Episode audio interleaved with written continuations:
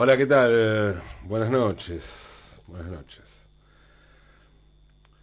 La mm, dimensión literaria es el destino final de todo mito o de toda obra artística. La literatura, en cualquiera de sus variantes, encuentra en el arte o en la mitología su razón de ser, la materia prima más valiosa para reproducirse. Una reproducción que es mutua, pues sirve para reproducir tanto mito como literatura. Pueden pensarse en el mito incluso como una categoría literaria, pero la literatura no es más que la cristalización de un mito, surgido seguramente de la tradición oral. Pensemos en los mitos griegos, por ejemplo, o en las escrituras sagradas. Se tratan de compilaciones de relatos orales que se fijan, se fijan justamente para que el mito se reproduzca. La literatura era en ese caso el vehículo para fijar un relato y de ese modo volverlo inmortal. Las personas van muriendo, de acuerdo al ciclo natural de la vida, pero los mitos perduran, pues tienen un ciclo sobrenatural. Eso es lo que hace que los mitos sean mitos. En cuanto al arte, la cosa funciona de un modo más o menos parecido. Más o menos parecido. Eh, el hecho de que existan textos analizando, dando puntos de vista para aportar nuevas miradas sobre determinadas obras, hace que esas obras se vuelvan más importantes, más deseadas, más inmortales. Por eso se trata todo esto, de la inmortalidad. En el arte y en la mitología es donde se juega más cabalmente, más recientemente, la idea de inmortalidad, ¿no? Se aspira a trascender la vida a través de un legado que se supone será apreciado aun cuando la vida se extinga. Algo absolutamente incomprobable para quien ya no está, pero absolutamente posible de confirmar para quienes sobreviven a la persona que no está. Son justamente las personas que ya no están las que se encargan de perpetuar el mito el mito de la trascendencia de una obra, que para el caso es más o menos lo mismo. Hay obras monumentales que por su condición de ineludibles concitan la atención de mucha gente que quiere escribir sobre ellas. Pensemos en los frescos de la capilla Sixtina, ¿no? por ejemplo, o en el Taj Mahal o en las pirámides de Egipto, por nombrar tres ejemplos al azar de lugares, cosas, hechos artísticos fenómenos bien distintos. Ahí, bueno, cada quien puede dar el ejemplo que se le ocurre, ¿no? Nombro esos tres, por decir algo. Estas obras monumentales fueron objeto de una gran cantidad de escritos que intentaron descifrar sus misterios, y lo, eso es lógico, ¿no? Estamos hablando de obras cuya fama eh, llega a todo el mundo, que han atravesado los siglos sin hacer otra cosa que agigantar esa fama, de confirmar su victoria sobre el paso del tiempo. Pero hagamos del arte un terreno mucho más amplio que aquello que suelen estar que suele estar comprendido por las artes visuales y la arquitectura. Y vayamos a espectáculos, espectáculos deportivos, que como toda actividad humana, donde se desarrolla un talento o una habilidad, pueden alcanzar estos espectáculos deportivos categoría de obra de arte. Y vayamos más concretamente al caso del fútbol. Es muy abundante la literatura que existe, no sé, sobre Diego Armando Maradona, Lionel Messi, Cristiano Ronaldo, Zinedine Zidane, Ronaldinho, Pelé, Johan Cruyff, Ricardo Bocini, Juan Román Riquelme, Enzo Francesco, Daniel Pasarela, Mario Alberto Kempes, por nombrar solo algunos futbolistas excepcionales a lo largo de la historia. Y ni hablar si entendemos por literatura a los documentales e imágenes de las jugadas, que son la forma moderna de aquello que hasta hace poco, más de un siglo, solo estaba reservado a las letras o como mucho al retrato en sus distintas variantes de dibujo, pintura, escultura, etc. Existen también otros artistas que por su condición de malditos se convierten en un invaluable material literario. Están los casos de ídolos locales que podrían haber conquistado el mundo con su talento colosal, pero prefirieron quedarse en el barrio o en una ciudad periférica. El caso del Vichy Borghi, por ejemplo, que curiosamente es el ídolo máximo de la paternal y de Argentinos Juniors. Y no quiero ponerme aquí a discutir con los hinchas del bicho, y menos teniendo en cuenta que uno de esos hinchas es el presidente Alberto Fernández, confeso futbolero. Y que encima hace poco en una entrevista con Ángela Lerena afirmó hinchar por un equipo grande es como hinchar por una multinacional. Gran definición. Decía que el Vichy Borghi era para argentinos más grande que Maradona. Y es polémico decir eso si tenemos en cuenta que Maradona debutó en primera división en la cancha de argentinos en el estadio de Gavilán y San Blas, ¿no? que hoy lleva su nombre. El Diego puso argentinos en el mundo, sin dudas, pero el Vichy lo sacó campeón de América, casi le arrebata la Intercontinental a la Juventus de Platini y encima volvió a sacar al bicho campeón local cuando regresó como técnico, un monstruo. Justamente ahí en Gavilán y San Blas está la esquina de Vichy Borghi, donde se lo ve al Vichy en sus dos variantes, ¿no? Jugador y técnico. Cuando el Vichy fue al Milan, parecía que le iba a romper en Europa, pero no pasó nada y se volvió pronto. Lo mismo pasó en el Mundial de México, cuando Bilardo lo puso contra Italia. Bilardo lo llevó porque no quería que le pasara como a Menotti con Maradona, cuando lo dejó fuera del plantel en el 78. Pero el Vichy en ese Mundial fue un fiasco. Fue campeón, sí, pero casi no jugó. Y cuando jugó no hizo nada. Algo similar podemos decir que sucede con el mágico González, el increíble volante salvadoreño que brilló en el Cádiz, en el Cádiz y solo en el Cádiz. Con él en cancha el Cádiz bailó al Barça, pero no mucho más que eso. Para el Cádiz el mágico es un ídolo, para el resto del mundo el crack que no llegó, que no llegó o no quiso ser. ¿no? Hablamos hace un tiempito de Mágico González. Hace un par de días se murió el Trinche Karlovich, una muerte horrible. El Trinche tenía 74 años y unos soretes, porque eso es lo que son los soretes, ¿no? No quiero sobreactuar como hacen algunos canallas sobre cuestiones de eso llamado inseguridad, pero ¿no? tipo que muelen a palos para robarle una bicicleta a un tipo de 74 años, encima en cuarentena y qué sé yo, mucho menos que Sorete, no me sale. El trinche en bicicleta, ¿eh? igual que Pocho Leprati, el ángel de la bicicleta, militante popular, que le daba de comer a unos pibes en un comedor popular en Rosario y que fue asesinado durante la represión salvaje de diciembre de 2001. Parece que el neorrealismo rosarino viene en bicicleta, igual que el italiano, igual que el de Vittorio de Sica. Pero volvamos al trinche. Y volvamos al mito, que de eso estamos hablando. Los cracks que no llegaron tienen algún momento de revelación mística en el que el mito dice presente.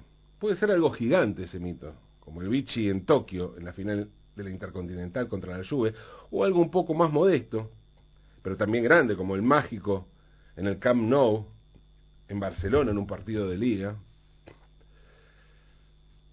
o lo del Trinche. El Trinche fue algo casi insignificante. Nunca el fútbol tuvo un mito tan grande con tan poco. Tomás Felipe Karlovich nació el 19 de abril de 1946 en Rosario y tuvo una particularidad. Fue ídolo en Central Córdoba, un equipo de Rosario pero del ascenso. Karlovich jugó tan solo tres partidos en primera división, en total, en toda su carrera, tres partidos en primera división, para Colón de Santa Fe.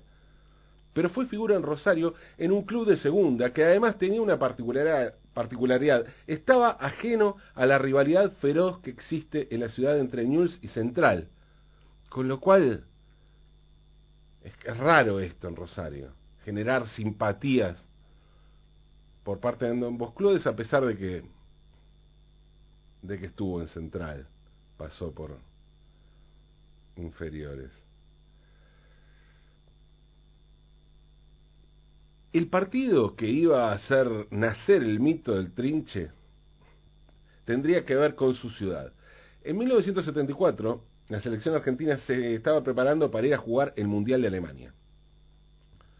Entonces la AFA decidió hacer un partido amistoso entre la selección y un combinado local de jugadores de Rosario.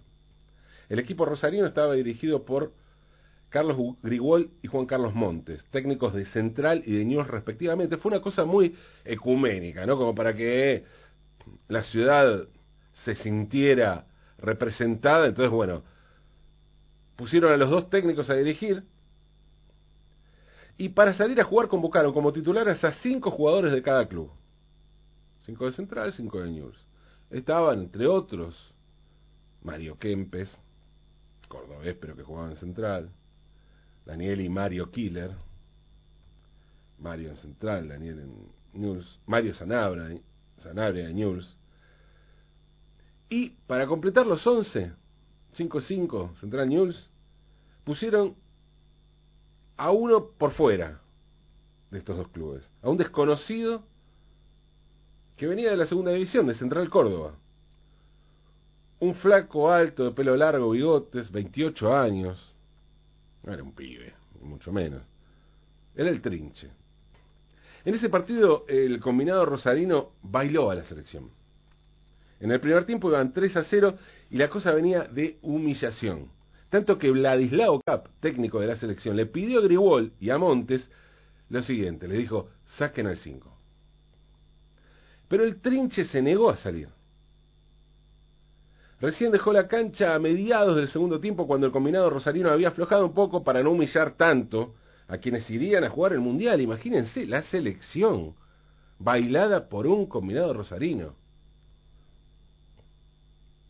El partido terminó 3 a 1.